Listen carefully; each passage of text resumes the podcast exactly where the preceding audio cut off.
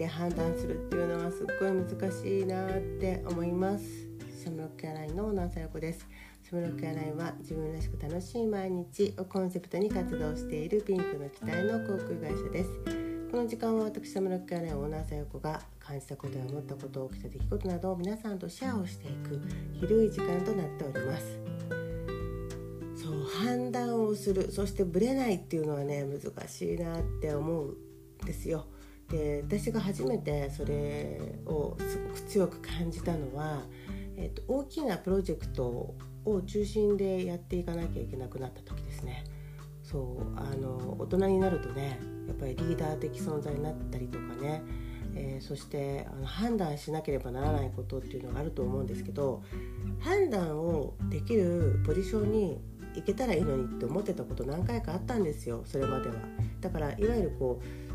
誰かの下にいる存在っていうか誰かの下っていう立ち位置であったりするからね。あのはいあのなんて仕事とかもね始めて数年っていうのは。そうすると自分がやりたいことっていうのを分かってもらいたいとか、えー、これがやりたいのに聞いてもらえない自分だったらこうやって、えー、OK してこうやって進めるのになんて思っていてね、えー、上に立つ人に対しての自分の、まあ、勝手な理想だったりとか都合のいい、えー、考え方っていうのがあったんだけどいざ自分が、えそのプロジェクトのリーダーになった時にやっぱり全然判断できないなってねいうことが分かりましたよね。でこれってやっぱりまず初めに大人になりそういう立場になると出てくる壁の一つなんじゃないかなって思うんですよ。これまで判断してもらっていたことがねどれだけありがたかったのかなって思ったりしませんか？ねあのそれで悔しい思いもするんですけどね。判断の仕方なんてほら教わらないじゃない？突然「はいあなたが決める人ですよ」みたいになって。で何だったら判断する人ですよすら言ってもらえないからあのどこまで自分が判断するんだみたいなことも含めてですよね。でそのプロジェクトは自分が企画者だったんですよ。だからそこに対して中心となるのは嬉しいんだけどでもねそこにもやっぱり上がいるのね。自分にた自分から見たら上の人もいてで、まあ、下っていうかチームのメンバーもいるんですよね。そうするとね初めてのそういう立場になったりする大きなねそういう立場になるとやっぱりこう自分もずるいものでねみんなに好かれようって思っちゃうんですよ多分ね初めは。上にも好かれようとか下にも好かれようとか思っちゃったと思うんですよね。でもっと自分はこうするんだこうしたいんだみたいなものを押し通す部分も必要だったんだけどそれをしていいのかなとか常に迷っちゃってましたねその時はね。だけど本当はブレちゃいけないのよね。その発案者っていうか自分がねえー、っとそのえー、っと提案した企画したわけだからその人がどうしたいかっていうのが必要なんだけどそこがどうしてもねあのいろんな人の意見を聞けば聞くほどね。いやそっかそういう考えもあるなこういう考えもあるな。でもこうやってやったら、えーと、数字が下がっちゃうんじゃないかなとかね。もうそうやって思ってしまって前もっていろんなことをあれもこれもって考えてしまって結局じゃあどうするのっていう判断がね曖昧になったりで一回選んだのにまたやっぱりこっちってなっちゃったりとかっていうね経験をしていましたね。その時はもう自分でもうなんだかよく分かんなくなっちゃってますよそういう時はだからちょっと鬱っぽいっていうかねであの円形脱毛症もできちゃったりしてこれはダメだなって自分で思いましたよね。だブレないってすごく大事なんだなって自分としてはこう周りとうまくやっていかなきゃいけないと思っていたから自分の考えよりも周りの意見を聞かなきゃいけないんじゃないかとかって思ってた部分もあったと思うんですよね。でその企画がうまくいくたいくためにはなんかその自分よりも上の方ねその責任者となるそのチームの本当のトップの方とかあとねそういうえ社長だったりとか取締役だったりとかみたいな人の意見も取り入れなきゃいけないんじゃないかみたいな感じで勝手にあのどんどんいろんな人のねあの話とか意見を入れていくようになってしまいやっぱ自分でこうしたいっていう一本の筋みたいなね軸が全然できてなかったんですよ。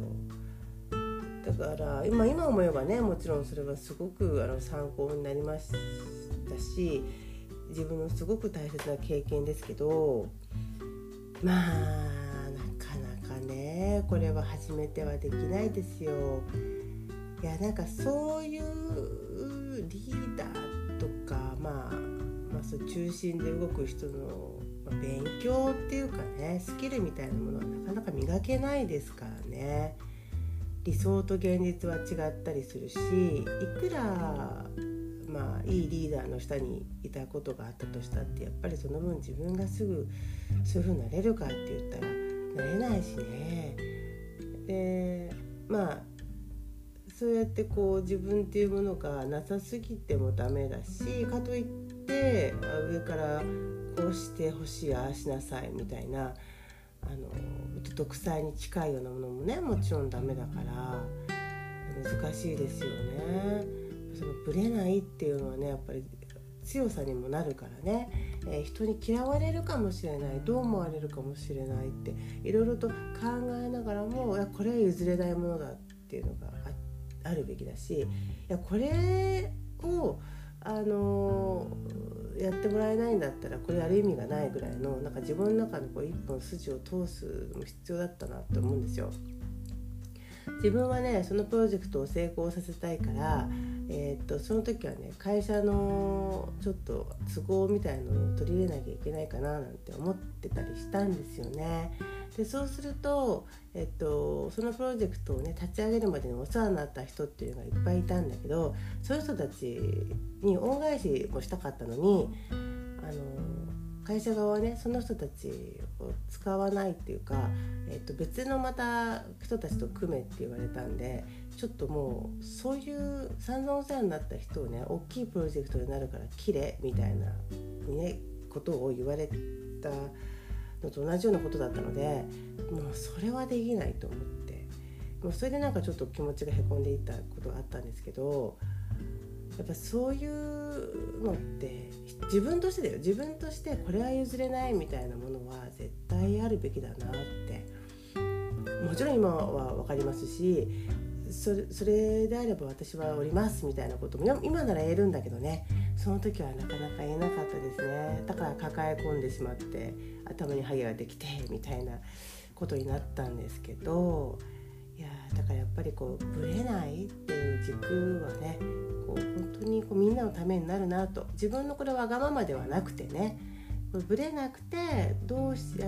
いのかどうしていくのかどこがゴールなのかっていうところを明確に示していくっていうのはすごく大事なことだなって思いましたね。ね絶対これってあのみんな何かしら壁に当たることだと思うのでこういう内容のことって。ね、でも、まあ、その軸っていうものを作ってしまってそしてそれに向かっていくんだよっていうことを示せたらだいぶ楽になっていくんですよね。うん、それに立ち返れるからねそれはあの全員で、えー、っと共有する必要がありますけど、ね、だからやっぱりあのこういった形であの判断するとぶれないっていうことっていうのは難しいわけだから。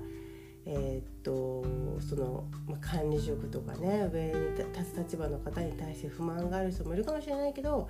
まあみんな苦しみながらね、えー、分からないながらも頑張ってやってるっていうことですよね。そうこれはちょっと大人の仕事の悩みっていうのに尽きるのかな、まあ、仕事じゃなくてもねいろんなコミュニティがあったりとかもちろん家族の中でもまあどうやって判断していけばいいのかとか